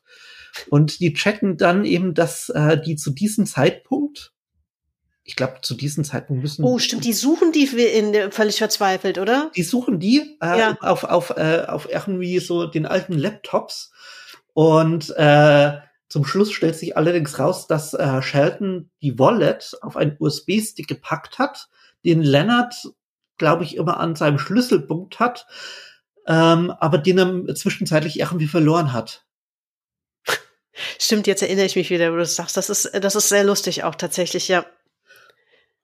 Das, ja. Äh, das war, das war so eine Folge, die, glaube ich, ähm, ziemlich großen Impact hatte, auch so ein bisschen auf die Popkultur und auch auf die Debatte rund um Bitcoin. Also es gab da ähm, zu diesem Zeitpunkt, ähm, als sie ausgestrahlt wurde, sind wahnsinnig viele Leute äh, auf das Subreddit zur, zur Big Bang Theory irgendwie gekommen und haben plötzlich angefangen, über Bitcoin zu dis diskutieren. Und ich glaube, einige Moderatoren haben die äh, haben dann wahnsinnig äh, schnell angefangen, irgendwie Leute zu bannen, weil das die Debatte um äh, Big Bang Theory vollkommen derailed hat. Ja. Das habe ich noch ganz, ganz finster in Erinnerung. Ich guck mal nach und ich werde das entsprechend verlinken. Ich habe jetzt äh, schnell in, im Hintergrund mal, damit wir das gleich nachrechnen können, The OA noch äh, gesucht. Ähm, die Schauspielerin, die die Hauptrolle spielt, ähm, heißt Britt Marling. Genau. Ah ja, ja. Dies, ja. Äh, da Filmtipp: ähm, The Sound of Her Voice. Ja. Vollkommen absurder Film, unbedingt anschauen. Hat aber jetzt nichts mit Bitcoin zu tun. Äh, nein, absolut nicht. Äh, es geht eher um eine Sekte, in der sie eben so, so ein, ein Anführungsstrichen Medium irgendwie so spielt. Äh, also ich, ich, ah, ich, ich mag Brit Marling total, aber die ist eben so ein bisschen wirklich esoterisch out wäre. Also so ein bisschen. Das macht auch äh, recht spezielle Sachen. Ja, sie, ne? sie, so, sie, sie ist sehr ich. speziell auch, ähm, äh, also eigentlich alles, was er irgendwie macht, hat so einen spirituellen, esoterischen Unterton. Es gab ähm, da auch. Ja, die macht auch vor, vornehmlich so Independent-Filme oder Produktionen genau, genau, offenbar. Genau. Ja, hat auch diesen äh, großartigen Another Earth gemacht, in dem äh, plötzlich äh, hinter dem Mond eine zweite Erde auftaucht. Ähm, auch ein sehr schöner Film. Ähm, ja, ansonsten ähm, äh, hast du mal Startup gesehen? Äh, ich glaube nicht, nein. Ähm, dieses auch eine Serie, ne? Hm? Eine Serie auch. Auch eine Serie ja. ähm, mit äh, Martin Freeman. Ähm, ich weiß gar nicht, wann die gestartet ist. Ähm, da geht es äh, sogar darum, Moment, Martin Freeman, Startup, ähm, 2016 bis 2018. Ähm, die waren auch vergleichsweise früh dran äh, damit. Und ähm, zwar geht es äh, in der Serie darum, dass ähm, äh, ich glaube, Martin Freeman äh, war da ein FBI-Agent und kommt irgendwie an Schwarzgeld und investiert das in eine, ähm, ich glaube, das war eine kubanische Entwicklerin, die Gencoin entwickelt. Eben auch eine neue Kryptowährung, die äh, vollkommen tra äh, anonyme Transaktionen irgendwie ermöglichen soll. Und ähm, die Typen, denen das Schwarzgeld äh, ursprünglich gehörte, wollen das dann zurückhaben. Man kann sich da so ein bisschen vorstellen, wo das hingeht. Ja, Startup heißt das. Startup, genau. Das werde ich auch mal noch in die Show Notes packen. Ähm, ansonsten würde ich an der Stelle tatsächlich noch mal, ich habe das ja am Anfang schon erwähnt, hm, ich fand, das war so mit eine der besten Dokus, wenn sich jetzt jemand dafür interessiert und sagt, ich will noch mal ein bisschen mehr da rein, äh, da einsteigen, ähm, ist Cryptopia. Das ist eine relativ lange, wirklich sehr lange ähm, Netflix-Doku. Die fand ich aber ganz gut, weil sie, ähm, ich mag das immer ganz gern, wenn, wenn über Leute erzählt wird und man kriegt da ein ganz gutes Gefühl dafür, was auch für so, was für Typen äh, dahinter stecken oder wer das sofort treibt und so. Und ähm, man merkt auch da, ohne dass es zu kompliziert wird, wie, wie sehr da widerstreitende Themen gerade noch umeinander, miteinander ringen. Ja? Mhm. So diese, die wirklich guten Eigenschaften oder Hintergründe, die die Idee von Kryptowährungen hat, mit ja, alles, was irgendwie erfolgreich ist oder ähm, spannend wird oder so, zieht natürlich auch ähm, Menschen auf den Plan und die, die es nicht so gut meinen. Ja, das ist einfach, liegt in der Natur von uns Menschen leider. Ja, aber das ist, das würde ich empfehlen, auf jeden Fall noch sich mal anzuschauen. Und wenn wenn man sich grundsätzlich so mit diesem Finanzwesen auseinandersetzen will, gibt's auch noch eine gute Doku. Die läuft im Moment oder ist im Moment zu finden in der Dreisat-Mediathek. Das heißt Ökonomia. Es ist ein, ähm, auch ein Dokumentarfilm, der sich quasi der, der sich so ein bisschen jenseits von so dieser oft formalen Finanzberichterstattung ähm, dem Thema annimmt, ähm, wenn man irgendwie diese ganze Finanz- und Wirtschaftswelt ein bisschen verstehen will. Das, mhm. das wären meine zwei Tipps am Ende noch vielleicht mal reinzuschauen. Ähm, ich kann noch empfehlen, das Buch ähm, Digital Gold. Ich muss da mal kurz schauen, äh, von wem das war. Äh, Während du nachguckst, kann ich ja vielleicht kurz einschieben, was ich noch gelesen habe im Vorfeld. Ist allerdings jetzt keine absolute Empfehlung, wäre von Andreas Brandhorst das Bitcoin-Komplott. Mhm. Das habe ich als Hörbuch mir angehört, weil ich irgendwie dachte, vielleicht versteht man dadurch das Thema auch noch mal ähm, gut, wenn also natürlich kann auch eine Fiktion äh, bestimmte Zusammenhänge, komplizierte Zusammenhänge gut erklären, eine fiktionale Geschichte. Mm, die, die, das Buch ist auch eigentlich ganz spannend. Ähm, aber es ist, ich finde es nicht unbedingt ein literarisches Meisterwerk. Also, nee, ist es nicht. das muss man leider echt sagen. Da habe ich schon besser konstruierte Dinge äh, gehört, aber das ist, es ist nicht, nicht unspannend. Da geht es um, ja. wie der Name schon nahelegt, um die große Verschwörung, wie man mit Bitcoin eben doch die Weltherrschaft an sich reißen kann. so. ja, um, Digital Gold, Bitcoin and the Inside Story of a Misfits and Millionaires Trying to Reinvent Money ist äh, ursprünglich von 2016 und ist eben ähm, von, äh, Moment, wie heißt der Mann? Nathaniel Popper Und das äh, verfolgt eben wirklich so ein bisschen die Geschichte der Kryptowährung und äh, des digitalen Gelds als solches zurück. Und wo eigentlich die Idee herkommt und was da für Menschen drin stecken. Und äh, geht stellenweise eben auch so ein bisschen äh, kritischer an das Thema heran. Ähm, wer Satoshi Nakamoto wirklich ist, erfährt man da übrigens nicht. Ähm, naja. ähm, aber ja. Äh, ja, Glaub das ist nochmal noch mal ein eigenes Thema. Wobei ich überzeugt bin, ich weiß, wer es ist. Du weißt, wer es ist? Ach gut. Ja, Pass auf, dann mach ich, ich, ich drück jetzt mal auf Stopp und dann reden wir gleich drin. Ich habe eine sehr gute äh, Idee, wer es sein könnte. Ach was. Möchtest du die hier an dieser Stelle verraten? Äh, ja. Es ist Shoot. Adam Beck. Adam Beck? Who the fuck is Adam Beck? Ähm, Adam Beck ist ein britischer, britischer Entwickler, ähm, der äh, äh, er ist, also ähm, er hat ursprünglich ähm, Hashcash entwickelt. Das wird jetzt keine Sau was sagen, äh, gehe ich mal stark von aus, aber es ist eben eine der Technologien, ähm, äh, auf der eben äh, Bitcoin aufbaut, nicht eben dieses äh, unfamous äh, Proof of Work System, das eben für den großen Energieverbrauch sorgt. Und es gibt einige Leute, die haben sich relativ intensiv auch mal mit so Adam Beck äh, befasst und ähm, mit äh, auch mit äh, Satoshi Nakamoto und wie sie zum Beispiel in E-Mails, im Forum und so weiter geschrieben haben, welche Wörter sie verwenden, welche äh, Referenzen, auch popkulturellen Referenzen sie verwenden, ähm, welche Zeitungen sie lesen, ähm, wie sie zum Beispiel äh, auch Ersatzzeichen setzen und benutzen. Und vieles deutet eben darauf hin, dass Adam Beck und Satoshi Nakamoto ähm, zumindest sehr große Übereinstimmung haben dahingehend, wie sie Sprachen und äh, Text nutzen. Mhm. Und ähm, Adam Beck ist so ein ja, er ist, er ist nicht so, so ein bisschen underground. Also er ist schon äh, in der Szene wohl bekannt und ist auch äh, Gründer der Firma Blockstream, die eben rund um Ach, Bitcoin, guck, ja, Blockstream, das ist mir auch aufgefallen. Genau, äh, um, die, die entwickeln wahnsinnig viel um äh, Bitcoin herum und haben äh, sogar so ein paar, ähm, ich weiß nicht, wie viele es sind, ich glaube derzeit drei so ähm, Nanosatz äh, im, im, äh, im Erdorbit, die die Bitcoin-Blockchain quasi so auf die Erde beamen.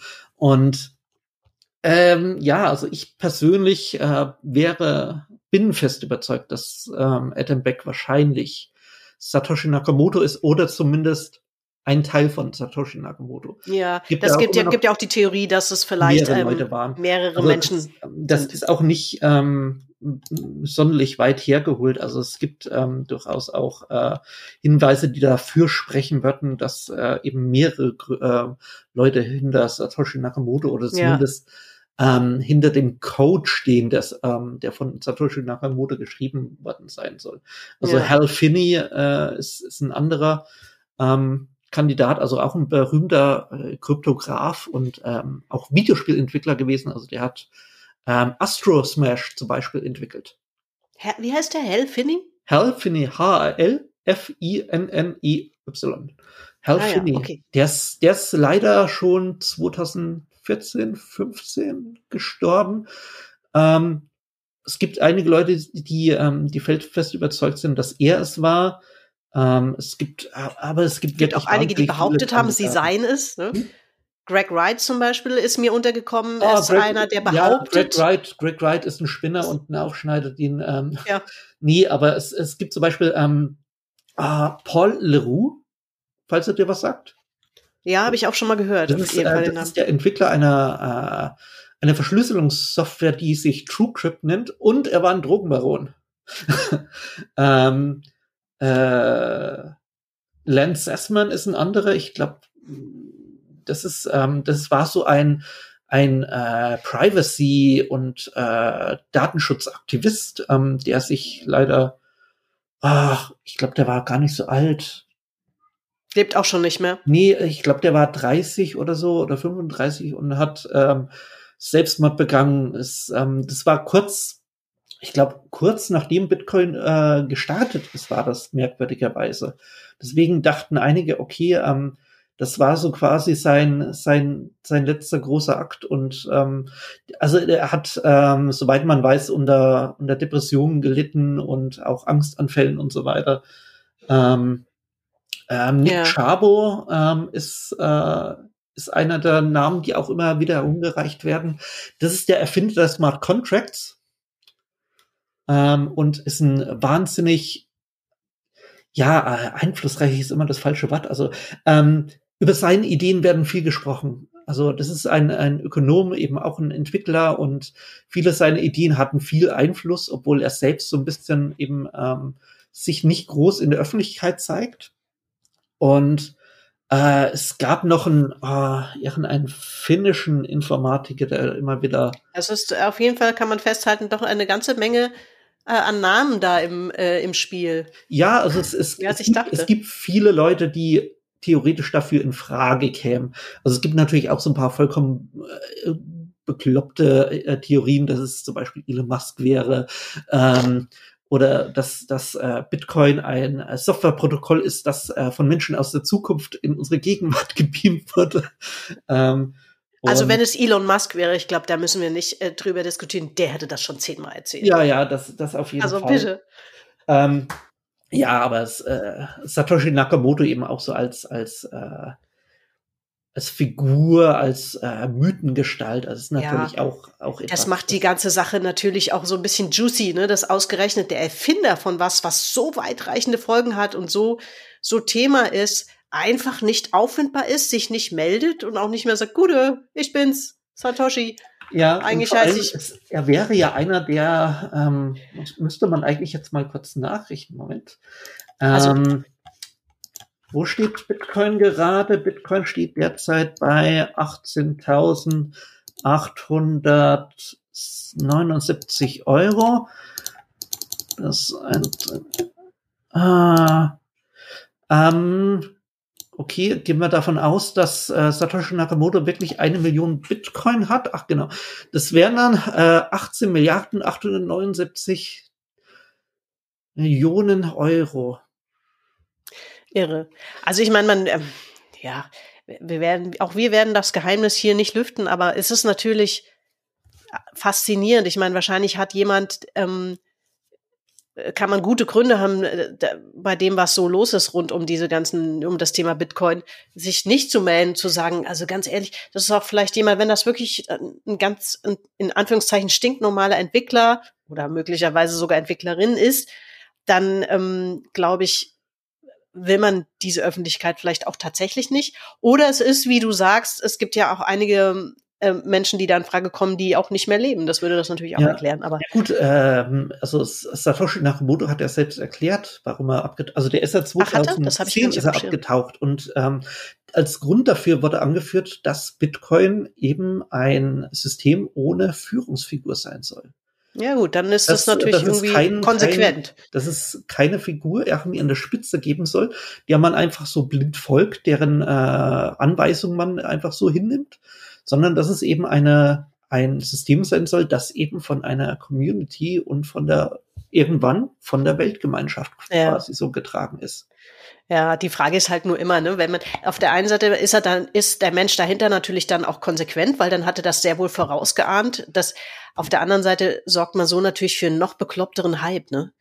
Ähm, aber auf der anderen Seite kann man das auch nicht mehr auflösen. Ich glaube, man ja. ja, ich glaube, selbst wenn jetzt irgendjemand, also das hat man ja bei ähm, äh, Craig Stephen Wright so gemerkt, also wenn irgendjemand kommt und sagt, ich bin Satoshi Nakamoto, ähm, äh, ich, ich glaube, wenn, selbst wenn du Satoshi Nakamoto wärst, würde, würde dir keiner glauben. Das, ja, das kommt noch erschwerend hinzu. also man müsste, man müsste es schon richtig beweisen. Willst du das können. auch also beweisen, wenn es ein Pseudonym schon ist von vornherein? Also ja, ja. ja. Gut, es, es, es gab ja Theorien, äh, ich weiß gar nicht, ich glaube, das war eben sogar bei Adam Beck, dass in seiner Straße, in der er gewohnt hat, ein gewisser Nakamoto gewohnt hat. Ähm. Ja, ja, wer weiß. Also vielleicht werden wir es irgendwann er erfahren, vielleicht auch wird es auch einfach in Vergessenheit geraten und nicht mehr so ein Thema sein, weil, weil Kryptowährungen an sich so normal geworden sind. Ähm, Wir werden es, vielleicht werden wir es erfahren, vielleicht auch nicht. Ja, ich, ich könnte mir vorstellen, dass er eben äh, das, äh, ja, wer, wer es auch sein mag, ähm, dass äh, Satoshi Nakamoto vielleicht irgendwann so eine äh, Tesla-Figur ist, also wie eben Nikola Tesla, die auch, äh, ja. der sich dann Verschwörungstheorien ranken und die so ein bisschen mythologisch aufgeladen sein wird. Ja, vielleicht hinterlegt er auch irgendwas bei einem Anwalt, was man nach seinem Tod veröffentlichen darf oder so. Das wäre auch noch wahrscheinlich eine, relativ schlaue Idee. Dann hast du das in der Welt, musst dich aber nicht mehr drum kümmern. Das, das ist ein guter Gedanke, ja. Ja. Ja.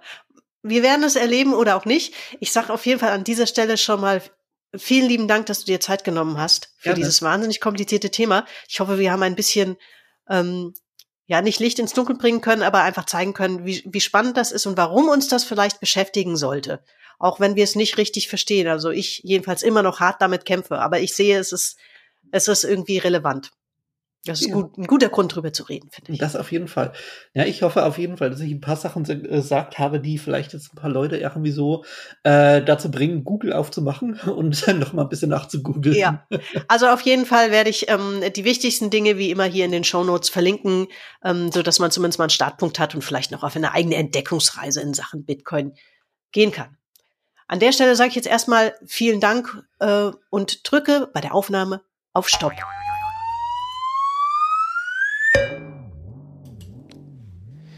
Das war ein ziemlich wilder Ritt durch die Kryptowelt, glaube ich. Diesmal habe ich im Schlusskommentar gar nicht so viel nachzutragen, aber eine Sache ist mir am Ende unseres Gesprächs noch aufgefallen, die man vielleicht nachtragen sollte, und zwar als wir darüber sprachen, wer womöglich hinter dem Pseudonym Satoshi Nakamoto steckt. Da haben wir eine Firma namens Blockstream erwähnt. Die wurde von erwähntem Adam Beck gegründet. Und mit an Bord sind die Menschen, die nach dem Verschwinden von Nakamoto am Bitcoin weitergearbeitet haben. Wir haben natürlich noch mit viel mehr Namen, Filmen, Serien, Büchern und Games um uns geworfen. Die wichtigsten davon sind wie immer in den Show Notes verlinkt. Danke an dieser Stelle nochmal an den Gast Michael Förtsch und euch natürlich fürs Zuhören. Ich hoffe, auch diese Folge hat euch wieder gut informiert, unterhalten und inspiriert. Sonst sage ich das andersrum. Ach egal. Bis zum nächsten Mal. Tschüss.